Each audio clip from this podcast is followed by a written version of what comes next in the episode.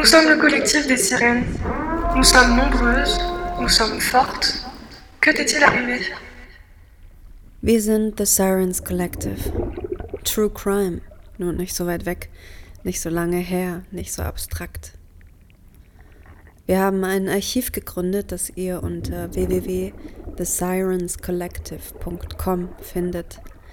Wir wollen die Dunkelziffer sichtbar machen, die unsere alltäglichen sexualisierten Übergriffe beschreibt. Wir wollen laut sein, Sirenen sein, lernen aufeinander zu achten und lernen, wie wir unsere eigenen Grenzen setzen. Wir sprechen mit Menschen, die sich in ihrem beruflichen Alltag mit sexualisierter Gewalt auseinandersetzen, sprechen mit Betroffenen und teilen unsere eigenen Erfahrungen und unseren Weg durch unser krankes System.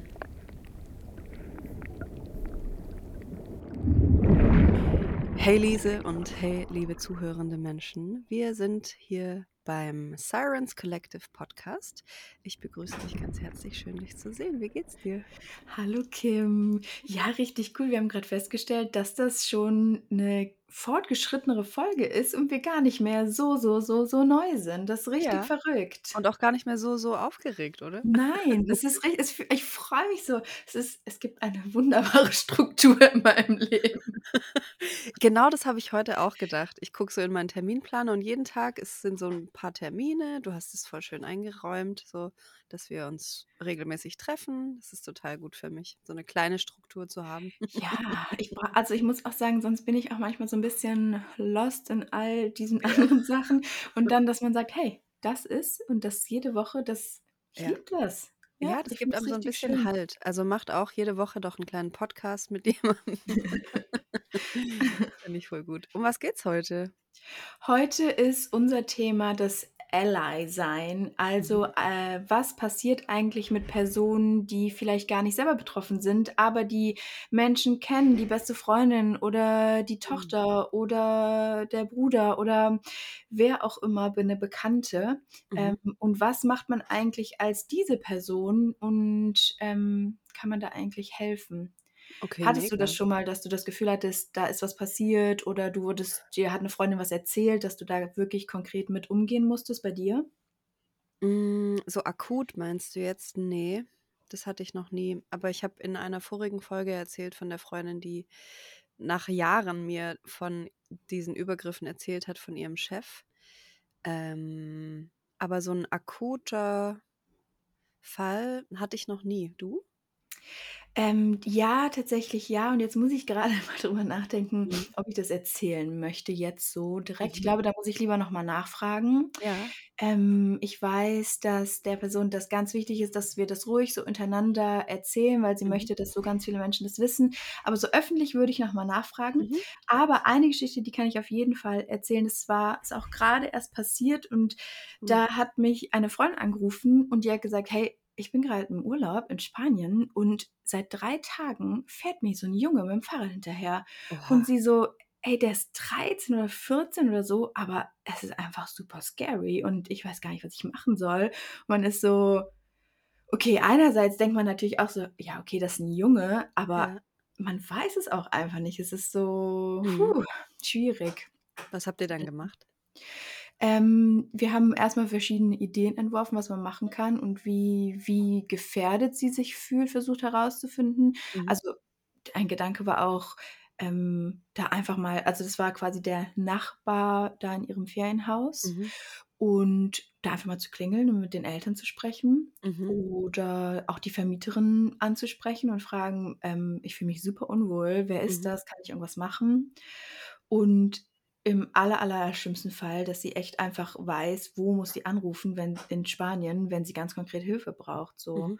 Und, ähm, sie hat ihn dann tatsächlich angesprochen, als er Mhm. wieder mal so super also, wirklich so 'n halben Meter mit dem Fahrrad immer hinter ihr also, wirklich, dass man merkt, so, es ist 'ne total persönliche Barriere überschritten. Ja. Ähm, und gefragt so, wa was das soll, was ja Ja. ultra schwierig. Dann kommt natürlich dazu auf Englisch. Wer Mhm. weiß, wie viel Englisch er spricht, wusste sie nicht. Mhm. Und, ähm, hat also, in dem Moment, das hat ihn, glaube ich, richtig erschreckt, dass, Hm. äh, sie dann ihn so ganz laut und klar anspricht und Mhm. dann war er auch weg. Mhm. Aber halt die Vorstellung, 3 Tage im Urlaub eigentlich so 'n bisschen ängstlich rauszugehen, ist ja also, kann ja auch nicht sein. Okay, Aber da ist Gott sei Dank nichts passiert, ja. Okay. Ja. Genau. Hm. Ja, was kann man denn machen, ähm, wenn man jetzt von seiner besten Freundin einen Anruf kriegt, äh, hier Hilfe, ich brauche irgendwie jemanden? Ja, wir haben mal geschaut, was Beratungsstellen uns eigentlich raten würden. Mhm. Und ähm, was immer, immer wieder auftaucht, ist Fragen. Fragen, was die Person braucht, fragen, Mhm. was die betroffene Frau braucht, weil genau das ist ja gerade passiert, dass sie nicht gefragt wurde, dass so ihre Grenzen überschritten wurden, dass Mhm. sie überhaupt nicht mehr bestimmen konnte. Mhm. Und ich glaube, das Wichtigste ist, dass man fragt, was brauchst du gerade? Weil ich glaube, ne, manche Mhm. brauchen ganz viel Aufmerksamkeit, manche brauchen Ruhe, manche möchten ins Krankenhaus, manche möchten nicht ins Krankenhaus. Mhm. Ähm, dass man die die Entscheidung, was jetzt passiert, an die Person abgibt. Mhm. Ja. Weil sie gerade nicht entscheiden konnte, was in dem Moment passiert und ihr jetzt zu sagen: „Du darfst jetzt entscheiden, was passiert“, ist, glaube ich, ganz gut, ja. Genau, genau, dass sie selber bestimmen Mhm. kann und in welchem Tempo wahrscheinlich vor allem auch. Mhm. Ähm, wenn es so ultra akut ist, macht es natürlich auch Sinn zu schauen, ob die Person jetzt in Sicherheit ist. Also, ist es vielleicht was, was zu Hause passiert ist, dass man nicht zurück nach Hause kann? Mhm. Oder war das 'ne fremde Person, die weiß oder weiß nicht, wo man wohnt, dass man vielleicht doch nach Hause kann? Mhm. Ähm, braucht man Kontakt vielleicht zu Frauenhäusern, äh, Mhm. oder kann sie bei 'ner Freundin oder bei einem selber schlafen, dass man vielleicht das auch einmal abcheckt? Mhm. Okay. Ich erinnere mich jetzt doch gerade an 'ne Situation, da wurde ich, ähm oder habe ich 'n Übergriff erlebt. Ich habe in so 'ner ganz, ganz kleinen Mini-Boutique gearbeitet von 'ner Freundin, die zu der Zeit grad, ähm, im Schwangerschafts oder im Babyurlaub war.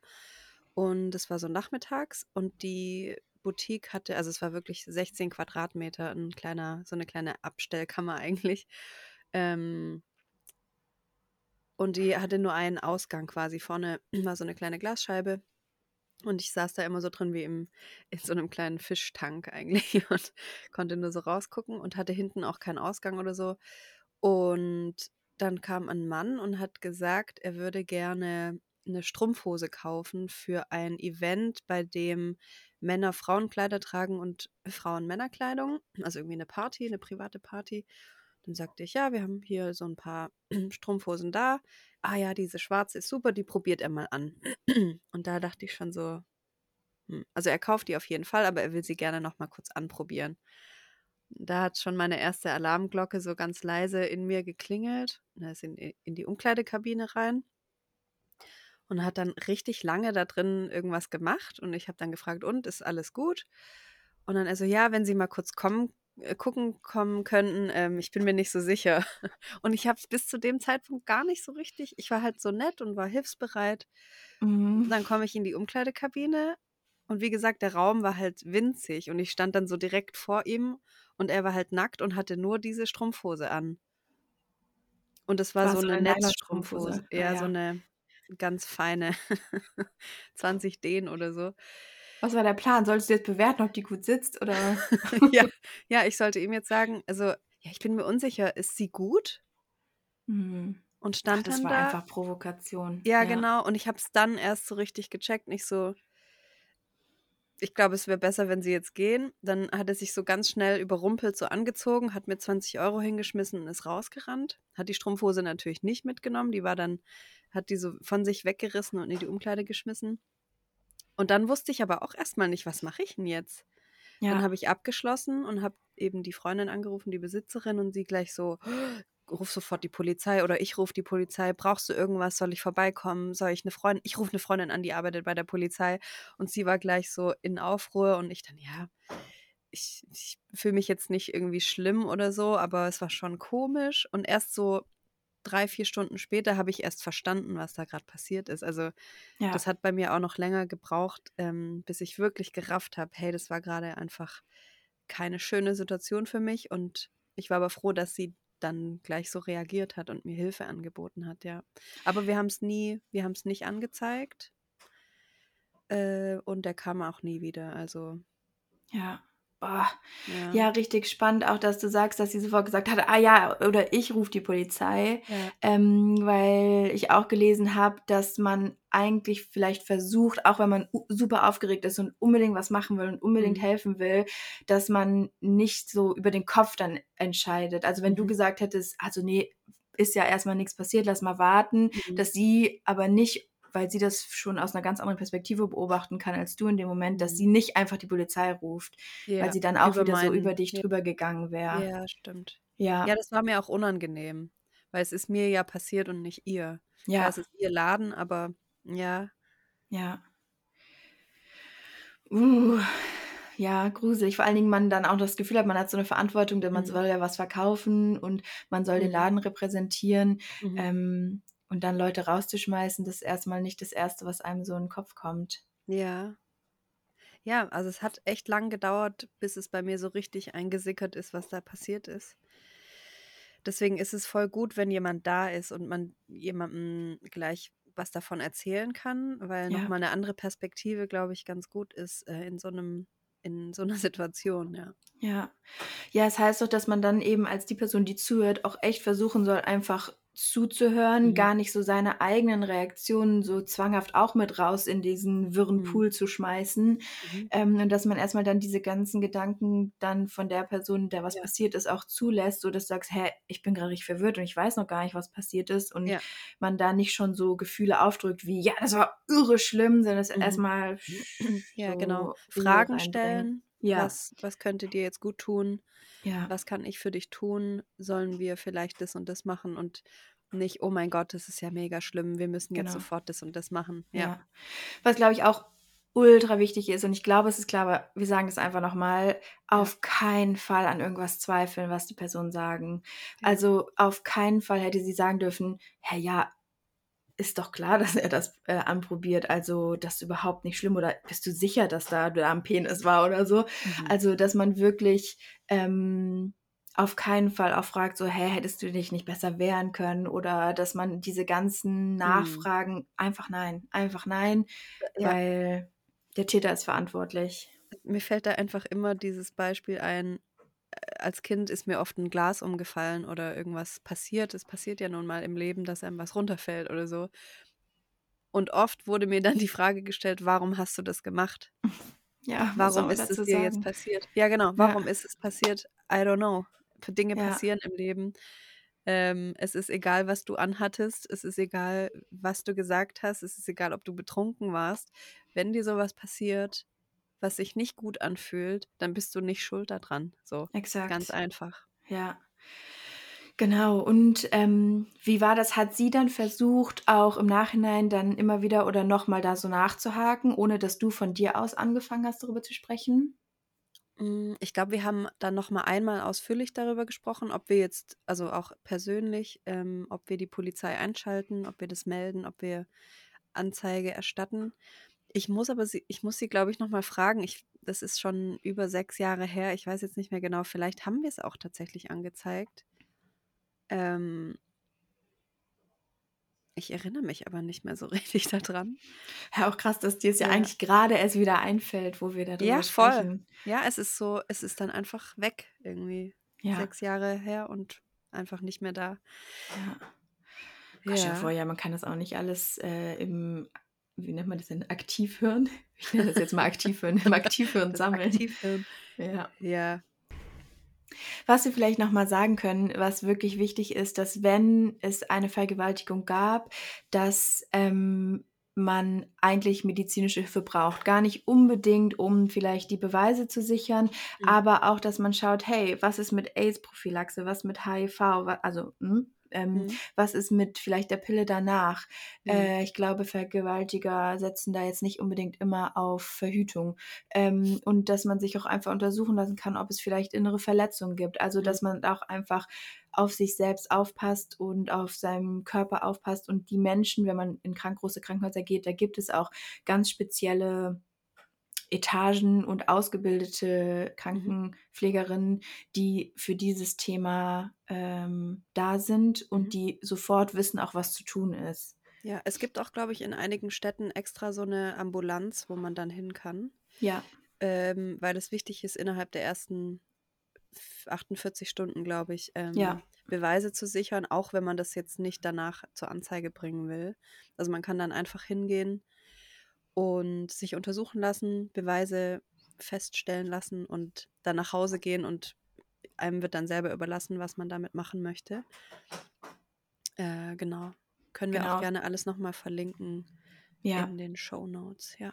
Genau, und diese Beweise, ähm, wir können noch mal nachschauen, aber die sind auch super lange gültig. Also wenn man jetzt Ja. nicht sagt, ähm, ich muss das übermorgen machen, sondern da Hauptsache die Beweise sind erstmal da Ja. und dann kann man sich immer noch in Ruhe, vielleicht auch mit der Hilfe einer Therapeutin dazu entscheiden, das anzuzeigen. Ja. Genau. Ähm, wa vielleicht gibt's noch mal so Grundsachen, was man machen kann. Es ist heute Abend was passiert und unsere Freundin hat uns angerufen und wir müssen jetzt sofort was machen. Mhm. Und ähm, ich glaube, was man so als erstes schauen kann, ist, dass wo sie eben übernachtet oder wer bei ihr bleiben kann, wenn sie nicht alleine sein will. Ja. Ähm, dass man vielleicht schaut, so, hey, wir rufen regelmäßig an, möchtest du, dass wir anrufen, wie viele Leute möchtest du, dass das wissen, dass man wie so eine kleine Telefonkette vielleicht machen kann, Mhm. dass sie so immer wieder weiß, wir sind da. Mhm. Ähm, Wie so dass man sie vielleicht Netzwerk aufbauen. Ja. ja, genau. Dass man es vielleicht auch, diese, dass die so auffängt, ne? Mhm. Und dass man eben auch weiß, okay, ähm, wenn ich zur Polizei oder zum Krankenhaus gehe, ich muss das nicht alleine machen, wer kommt mit? Dass man auch diese ganzen Unsicherheiten total ausräumt und sagt, hey, ich weiß, wenn ich das mache, dann ist die dabei, wenn ich das mache, ist die dabei und man muss gar nicht erst fragen, es ist einfach schon da und die Info ist da Mhm. und es ist safe. Mhm. Und ich glaube, was man halt irgendwie versuchen kann, ist, dass die sich halt im Alltag wieder sicher fühlen. Ich glaube, es ist eine unfassbar schwere Aufgabe. Mhm. Ähm, aber das braucht vielleicht auch wahrscheinlich einfach Zeit. Mhm. Ja. Ja, aber ich glaube, alleine dieses Gefühl, jemand ist da, ist schon eine große Sicherheit. Und ich weiß, nicht viele Personen haben einen großen Freundeskreis oder ein Netzwerk aus Menschen, die immer da sind. Ähm, aber es lohnt sich immer auch zu fragen. Ja, total. Also, ja. Also unbedingt nach Hilfe fragen. Und wie du sagst, wenn es eben nicht der Freundeskreis oder die Familie ist, dann Mhm. gibt es ganz, ganz, ganz viele Angebote, die man Ja. anrufen kann, die genau dafür da sind, auch wenn es richtig akut ist, Ja. die ähm, einem dann helfen, wo es auch oft so Partnerinnen in den Städten gibt, dass da wirklich dann auch eine echte Person Mhm. ist. Ähm, also man muss auf keinen Fall alleine bleiben. Mhm. Und dann braucht man Zeit. Ich kann Mhm. mir vorstellen, besonders in so Partnerschaften, dass die eine Person irgendwie wieder so zurück in auch so eine sexuelle Normalität will Mhm. und die andere Person einfach so gar nicht, dass Mhm. man das einfach Sprechen, Einfach sprechen, Zeit. sprechen, sprechen, Ja. sprechen, sprechen. ja, Immer wieder einchecken, immer wieder sagen, bei sich selber auch nachhören, wie geht's mir eigentlich gerade? Brauche ich was? Was sind meine Bedürfnisse jetzt? Ja. ja, Wir haben jetzt die ganze Zeit sie gesagt und ja, Frauen, äh, von Frauen gesprochen.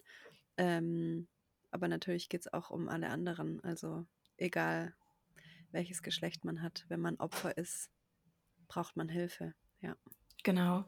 Ähm, aber wir sind ja heute quasi bei den Allies und nicht Mhm. ganz so den Fokus auf den Opfern wie sonst. Mhm. Ähm, und da ähm, habe ich ein Zitat mitgebracht, das will ich dir gerne vorlesen, weil ich das Mhm. eigentlich auch ganz doll fand. Mhm. Es geht darum, es gab einen Bericht eben von einer Freundin geschrieben, eines Vergewaltigungsopfers. Und ähm, es war so, dass sie den Mann gemeinsam im Park getroffen haben. Und es schien so, als ob er Hilfe braucht. Und die eine Freundin geht mit ihm mit und die andere geht nach Hause. Oh. Und die, die mitgegangen ist, wurde vergewaltigt. Und dann sagt die Freundin auch noch 40 Jahre später, ähm, ich habe dem Täter schneller verziehen als mir. Mir, die das Bauchgefühl ignoriert hat. Mhm. Also ganz oft ist es halt so, dass dann die Freundinnen sich selber so, so, so, so doll die Schuld geben, als hätte man Mhm. was machen können, als hätte man es wissen müssen, als hätte man doch irgendwie da Mhm. bleiben müssen. Mhm. Aber es Ja, ist man nimmt Schuld schnell, Täters, ne? ja, man nimmt Ja, schnell die Schuld gerne auf sich. Aber es ist nicht unsere Schuld, sondern die der TäterInnen. ja, Ja. ja. Also, ähm, vielleicht lesen wir einfach nochmal die äh, Telefonnummer vor. Es Mhm. gibt ein Beratungstelefon, auch gerade für Angehörige und FreundInnen. Mhm.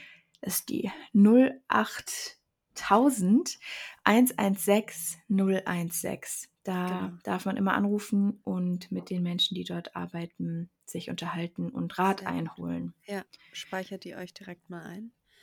08000116016. Perfekt. Das Ja. Beratungstelefon für Angehörige und Freundinnen, genau, voll gut. Genau. Ansonsten Fazit ist eigentlich immer Hilfe suchen. Man muss es auf keinen Fall alleine regeln. Mhm. Ähm, auch eben als Freundin nicht alleine regeln. Mhm. Und dann ist es aber auch ganz interessant, was ist eigentlich, wenn man denkt, da wäre was passiert oder wenn man denkt, die Freundin wird zu Hause oder der Freund wird zu Hause geschlagen oder es gibt äh, Mhm. körperliche Gewalt. Auch dann kann man halt in diesen äh, Telefon-Hotlines anrufen Mhm. und eben fragen, hey, ich glaube das, aber was mache ich denn jetzt? So, Mhm. ich, ich traue mich gar nicht direkt zu fragen, was ja ultra übergriffig. Mhm. Ähm, oder vielleicht tue ich da jemandem auch mega Unrecht. Ähm, Mhm. Und da könnt ihr einem auch helfen und erstmal so vorfühlen, wo kommt der Verdacht her und Mhm. was man dann macht. Ach, geil, okay. Ja. So. Ähm, wir haben eine ultra, Ui, ähm, wir haben eine ultra lange lange, Mail aber gekriegt. ganz Die- schöne Mail bekommen. Krass, genau. okay. Von einer Hörerin. Äh, sie schreibt zum Schluss, dass sie gerne eine Blaubeere wäre. Und ich glaube, das ist ein Herz- und Sack-Ding, ne? Mit dem Obst. Genau, mein, mein anderer Podcast Herz und Sack ähm, ernährt sich von Obst und Gemüse und Blumen. Aber neulich haben wir auch eine Hörermail bekommen von einer Gardine. Also wir man darf sich bei uns immer gerne aussuchen, als was man angesprochen werden will. Hey, ich das hab mir überlegt. Äh, ich, also ich liebe das auch mit dem Obst und Gemüse, aber ähm, wie wäre es denn, wenn sich unsere Hörerinnen so Unterwassersachen ausdenken müssen? ich Oh, möchte so. Kraken und Seesterne Geil. und Meerjungfrauen und ich möchte diese Abgemacht. Sachen hören. Also Leute, wenn ihr uns Mails schreibt und euren echten Namen nicht sagen möchtet, dann Ja. zeigt uns, welche Tiere ihr alle unter Wasser kennt. Ich wäre gerne eine Wesen. Seegurke. Geil, ja. Hast du schon mal einen in echt gesehen? Nee, noch nicht, aber ich habe neulich ein Fun Fact gehört, es gibt so kleine längliche Fische und wenn die sich in Gefahr ähm, ahnen, dann macht die Seegurke hinten ihr Arschloch auf. Die können da rein. Ja, die können sich da Schutz holen in dem Arschloch von der Seegurke. Oh, Deswegen finde ich ist das das voll nett von schön. denen. Ja. Ja, das ist ein Highlight. Macht es dann auch irgendwann wieder auf, dass sie dann wieder hoffe, für den Fisch hoffe ich das, ja. Vielleicht ist das auch so ein Jagdtrick. Oh, das wäre gemein. Oh, du brauchst Hilfe? Komm rein in meinen Arsch. Und verdaut. Ja. Geil. Was wärst du gerne unter Wasser? Oh, ich wäre gerne eine Krake. Hm, Wusstest du, dass die drei Herzen haben? Drei Herzen? Ja, es ist Wow. so verrückt. Okay, Oh, krass. Nee, aber ich wusste, dass die sich halt so ganz klein machen können, ja. weil die ja keine Knochen haben. Und dann können die durch alles so durchschlupfen. Oh, das wüsste ich auch, wie oft ich schon in so kleinen Zwischengängen stecken geblieben bin. Ich hätte auch gern keine Knochen. Cool, soll ich die Oh, E-Mail ja, vorlesen? bitte. Hallo Kim und Liese. Erstmal will ich euch sagen, wie toll euer Projekt in vielerlei Hinsicht ist. Nicht nur um laut zu sein und mehr Aufmerksamkeit auf dieses Problem zu richten, sondern auch, weil ich denke, dass es Personen gut tut, solche belastenden Geschichten auch einfach mal loszuwerden und sich buchstäblich von der Seele zu reden bzw. schreiben. Nun zu meiner Geschichte, die ich gerne teilen würde. Ich bin inzwischen 31 Jahre alt und weiblich. Wie unzählige Frauen kann ich ein Buch über unangebrachte Kommentare und übergriffige Situationen schreiben. Allerdings gibt es bestimmte Geschichten in Anführungszeichen, die mich nachhaltig verändert haben. Man kann auch sagen, wirklich zerstört haben. Oh je. Das erste für mich wirklich sehr schlimme Erlebnis hatte ich mit circa 14 Jahren. Ich ging auf eine meiner ersten Partys, man kann sagen Dorfparty. Ich hatte eigentlich einen tollen Abend mit meinen Freundinnen, bis sie mich allein auf der Party zurückließen und ich dann aber mit ich dann aber zwei mir bekannte Jungs von meiner Schule traf. Einer davon war der Bruder meines damaligen festen Freundes. Ich trank mit denen ein paar Shots, saurer Apfel oder sowas, was man eben so in dem Alter trinkt. Uh. Ja, Behrensen oder so. Und mehr kann ich auch schon von diesem Abend nicht großartig erzählen. Ich hatte einen mächtigen, mächtigen Filmriss. Die erste Erinnerung, die ich habe, ist, wie ich splitterfasernackt in meinem Jugendzimmer aufwache und in meinem eigenen Erbrochenen lag. Ich war panisch und weinte sofort, weil mir klar war, hier stimmt was nicht. Wie bin ich nach Hause gekommen? Wo sind meine Sachen? Wie bin ich aus der Dorfdisco gekommen und wer war bei mir? Ich hatte wie kleine Blitze an Erinnerungen, dass ich in meinem Bett lag und jemand über mir, jemand, der seine Jacke noch anhatte. Eine Jacke, die sich kalt, grob und nach dicken Poly Polyester anfühlte. Ich hatte die Erinnerung, dass ich etwas sagte wie ich kann nicht. Und dass dieser jemand zu mir flüsterte, ganz ruhig. Und ich war mir zu 100, zu 1000 Prozent sicher, ich hatte Sex mit diesem jemand. Ich wusste nur nicht, wer er war und warum er überhaupt bei mir war, so doll ich mich auch anstrengte, ich konnte mich an keine Zusammenhänge erinnern. Ich habe mich entschieden, der Sache auf den Grund zu gehen und rief so ziemlich jeden an, den ich kannte, der auch auf der Party war, um zu erfragen, ob jemand irgendwas weiß. Zum Beispiel, wie ich da weggekommen bin, wie spät es war, ob jemand bei mir war. Keiner konnte mir eine Auskunft geben. Und ich entdeckte viele Kratzspuren am Arm, am Oberschenkel und am Hals. Ich untersuchte auch meinen Körper. Irgendwas war auf meinem Bauch vertrocknet, vielleicht ist es Sperma. Und ich entdeckte viele Kratzspuren am Oberschenkel, am Arm und am Hals. Langsam beschlich mich das Gefühl, dass ich eventuell tatsächlich vergewaltigt worden bin. Ich ging unter die Dusche, sehr lange. Danach fasste ich meinen Mut zusammen und sprach meine Mutter an. Ich erzählte ihr alles. Leider war ihre Reaktion nicht die, die ich mir gewünscht hatte. Sie sagte, es wäre alles Quatsch, was ich erzähle. Boah, da kriege ich richtig Wut. Mhm. Und es wäre niemand bei mir im Zimmer gewesen, das hätte sie ja mitbekommen und sie hat nicht mal bemerkt, wie ich nach Hause gekommen bin. Ich beteuerte, dass ich mir sicher bin, dass irgendjemand bei mir war. Sie sagte, dass wenn was passiert ist, das woanders gewesen sein muss. Mich verunsicherte das sehr, ließ aber nicht locker und erzählte ihr von den Kratzern und meinem starken Gefühl, dass jemand bei mir war. Daraufhin sagte sie nur, ich habe es dir ja immer gesagt, pass auf deine Getränke auf, dass dir das, dass dir das passieren muss. Pass auf deine Getränke auf. Dass dir das passieren muss. Also weißt du, sie ist so, na klar, dass dir das passieren muss. Krank. Und sie sagte relativ kalt zu mir, ich soll dann halt einfach zur Polizei gehen. Ich fragte, ob sie mitkommen würde, und sie sagte nein. Alter, okay, what? Ich, ich vertraute mich noch meiner besten Freundin an und ihrer Mutter. Ihre Mutter sagte zu meiner Geschichte leider auch nicht viel mehr als aha und dann geh halt zur Polizei.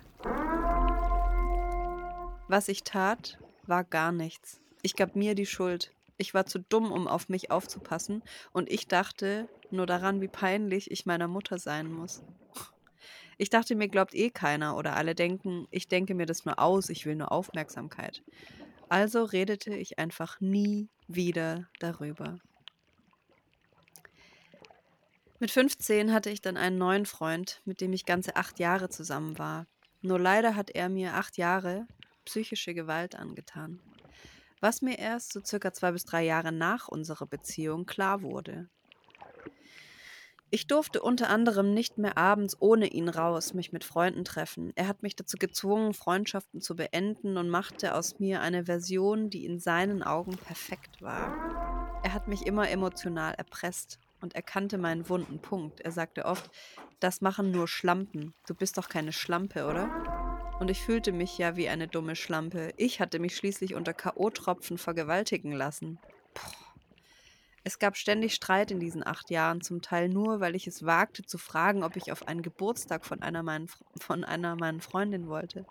Eine von zwei Freundinnen, die mir noch blieben, die er geduldet hat. Er fragte dann zum Beispiel direkt, wer denn da noch so kommt und ob da auch andere Männer sind. Aber egal ob ja oder nein, seine Antwort war immer Nein. Und wenn ich das nicht direkt hinnahm, wurde ich mit absolutem Desinteresse gestraft und er vermittelte mir mit Blicken und abfälligen Kommentaren, wie ekelhaft ich bin, dass ich ihn nicht genug lieben würde und er mich anscheinend doller liebt als ich ihn, sonst würde ich ihn ja nicht so verletzen wollen. Lächerlich kann ich jetzt zum Glück sagen. Später in der Beziehung war das dann alles so stark ausgeprägt, dass er mich sogar anrief, wenn ich mal eine Nacht zu Hause geschlafen habe. Er rief dann immer auf dem Haustelefon an, um zu schauen, ob ich auch wirklich da bin. Die Krönung war noch, dass er ein Jahr im Ausland war und er meinte, wenn du ein Jahr auf mich wartest, dann hast du mir wirklich bewiesen, wie sehr du mich liebst. Allerdings war dieses Jahr geprägt von Kontrolle. Er wollte, dass ich morgens und abends schreibe und Fotos von mir schicke, wie ich zu Hause bin. Und er setzte Termine fest, an denen wir skypten, zu jeder Tages- und Nachtzeit, egal ob ich dann zur Arbeit musste oder schlafen wollte. Er sagte dann immer, nur kurz. Ich wusste dann aber, dass er nur kontrollieren wollte, ob ich nicht feiern bin oder bei jemand anderem bin. Jedenfalls schaffte ich nach acht Jahren den Absprung und trennte mich von ihm. Die Trennung war ein einziger Rosenkrieg. Das ist aber nochmal eine Story für sich. Ich will dazu nur sagen, dass ich mich danach wie neu geboren fühlte und mich wirklich frei fühlte und wunderbar. Danach folgte eine ziemlich wilde Zeit und auch viele One-Night-Stands, einer davon war so schlimm, dass er mir auch bis heute in Erinnerung, in Erinnerung blieb. Ich nahm einen Typ mit zu mir und er sagte, dass er härteren Sex mag. Oh ich sagte ihm, dass ich das auch mag, es aber Grenzen gibt. Jedenfalls endete es darin, dass ich einen Bluterguss über meine ganze rechte Wange hatte, weil er mich so doll schlug, dass mir die Ohren sausten und ich hörte ein Klingeln in den Ohren, dass ich fast ohnmächtig wurde und ich sah viele kleine helle Punkte, buchstäblich Sterne. Ich war zum Glück in der Lage, mich zu wehren und habe ihn sofort angeschrien und ihn gefragt, ob er noch ganz richtig tickt und dass das nichts mit härterem Sex zu tun hat, sondern verprügeln ist. Er ist dann wütend aufgesprungen, hat sich angezogen und meinte, da haben wir wohl unterschiedliche Vorstellungen. Ich habe ihn aus meiner Wohnung geworfen und zum Glück ging er auch direkt. Genau das ist einer Freundin, einer guten Freundin von mir passiert. Äh, während des Sex hat er sie einfach geohrfeigt, ohne vorher zu fragen, irgendwas. Das war ein One-Night-Stand und dann hat sie ihm einfach auch eine reingehauen. Ja, und sie richtig. so, und wie fühlt sich das an? Es war ihm richtig unangenehm, ja. Was ich mit dieser Geschichte sagen will, ist, dass ich glaube, dass ich erstens einfach eine Menge Pech hatte, aber auch, dass dadurch, dass mir mit 14 von niemandem zugehört wurde und mir vermittelt wurde, ich sei ja selber schuld, ich mich jahrelang so schuldig und dreckig gefühlt habe, dass ich mir selbst einfach keinen Wert mehr geben konnte und somit leider viele solche Situationen angezogen habe, beziehungsweise ich es auch wirklich mit mir machen hab lassen.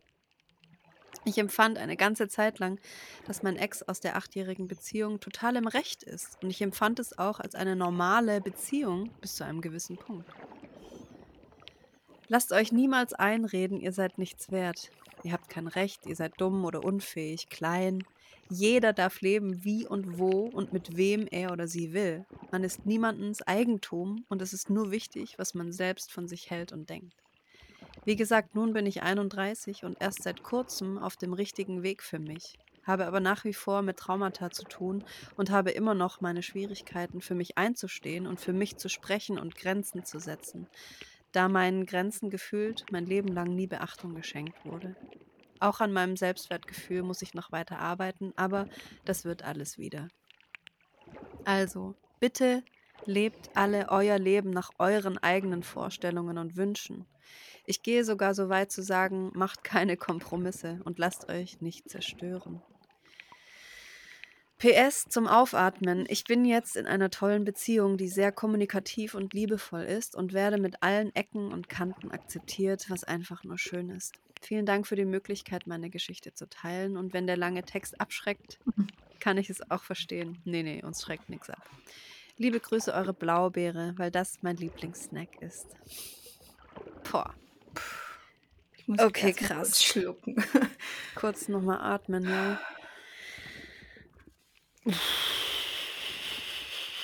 Es hat einfach so viele Stellen, die mich so traurig machen, mhm. weil ich einfach denke, wie kann eine Mutter, also gerade Mütter sind doch die voreingenommensten Menschen der Welt, die mhm. sagen, die sagen müssten, egal was du gerade sagst, ich glaub dir das. Ich glaub dir das, wir finden das jetzt ja. raus.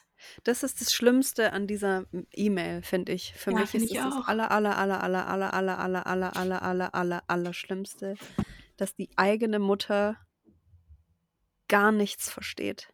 Ja. Und Nicht also mal auf die nur mit dem. Hauch, Ja. mit dem Hauch der Idee, dass da was hätte passieren können, müsste die, das müsste sie so umhauen.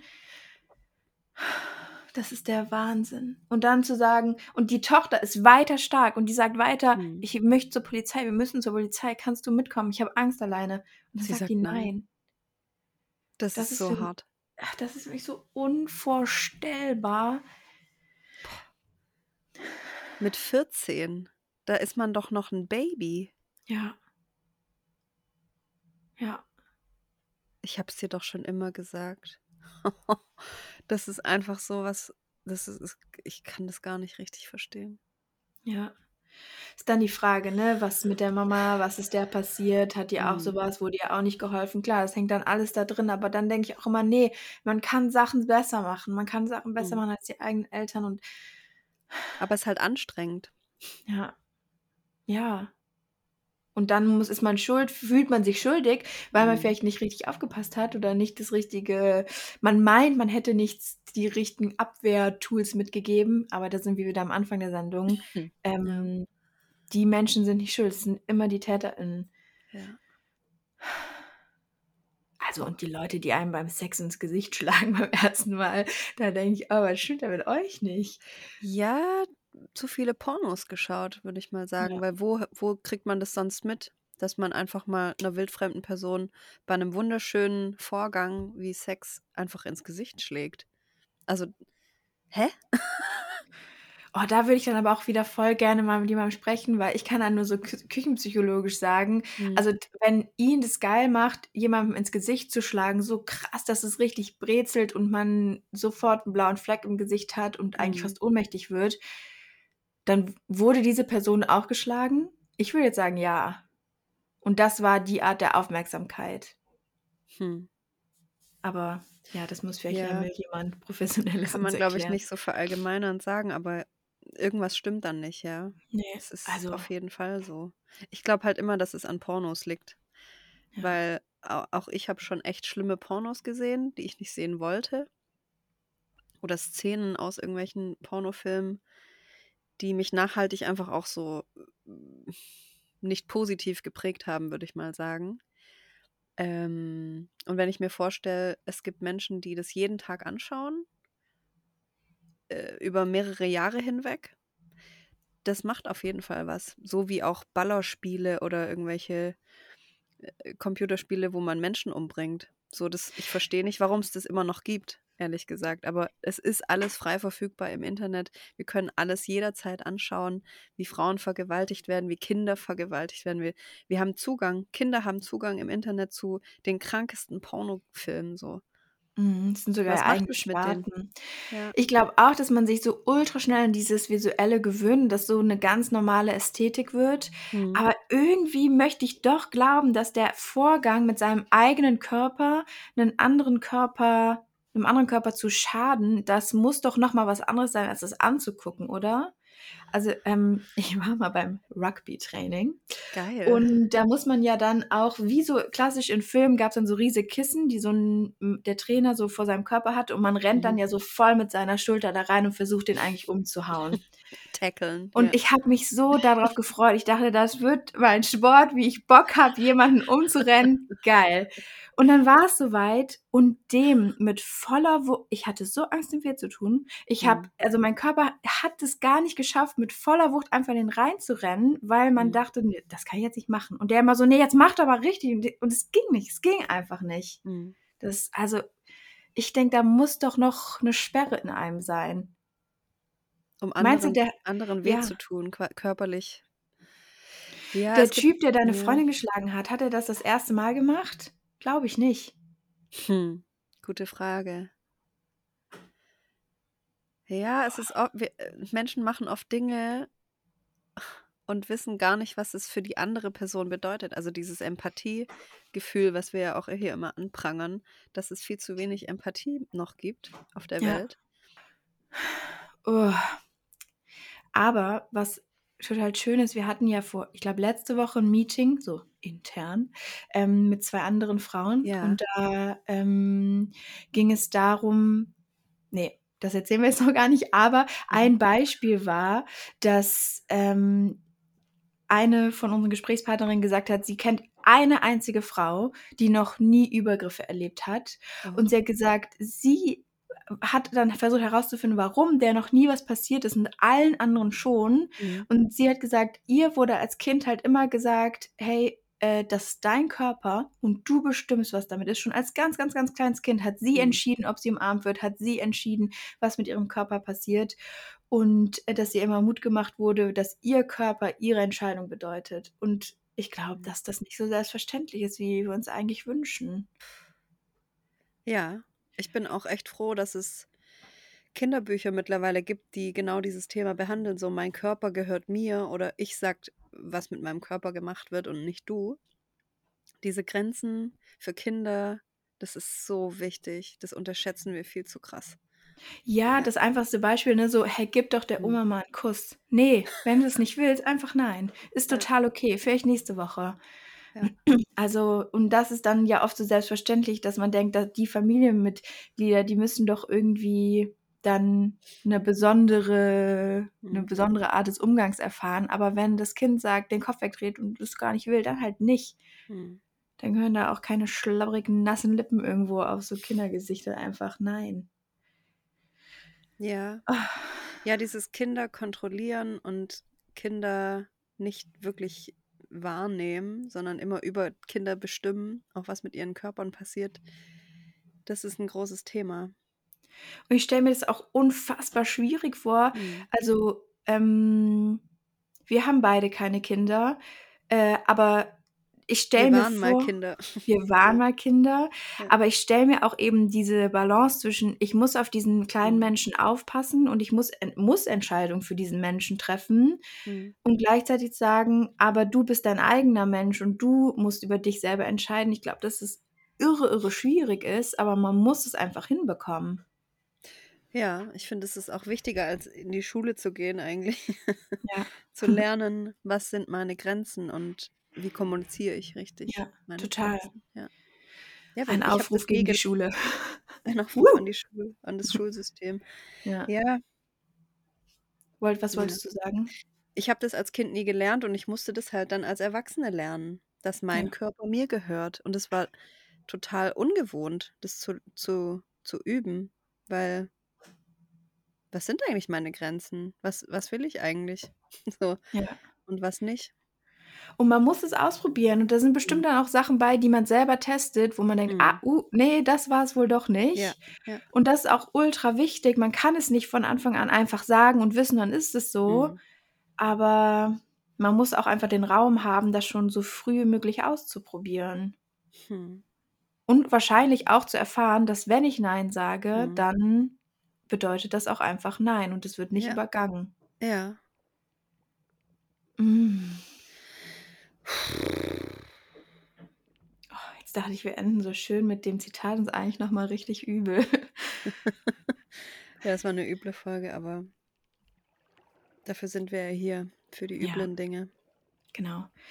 Passt gut auf euch auf, versucht aufeinander aufzupassen Mhm. und seid laut, wenn ihr was seht. Das ist irgendwie, glaube ich, das Allerwichtigste. Ja, Und dann hören wir uns nächste Woche wieder. bis bald. Tschüss. Bis dann. Tschüss.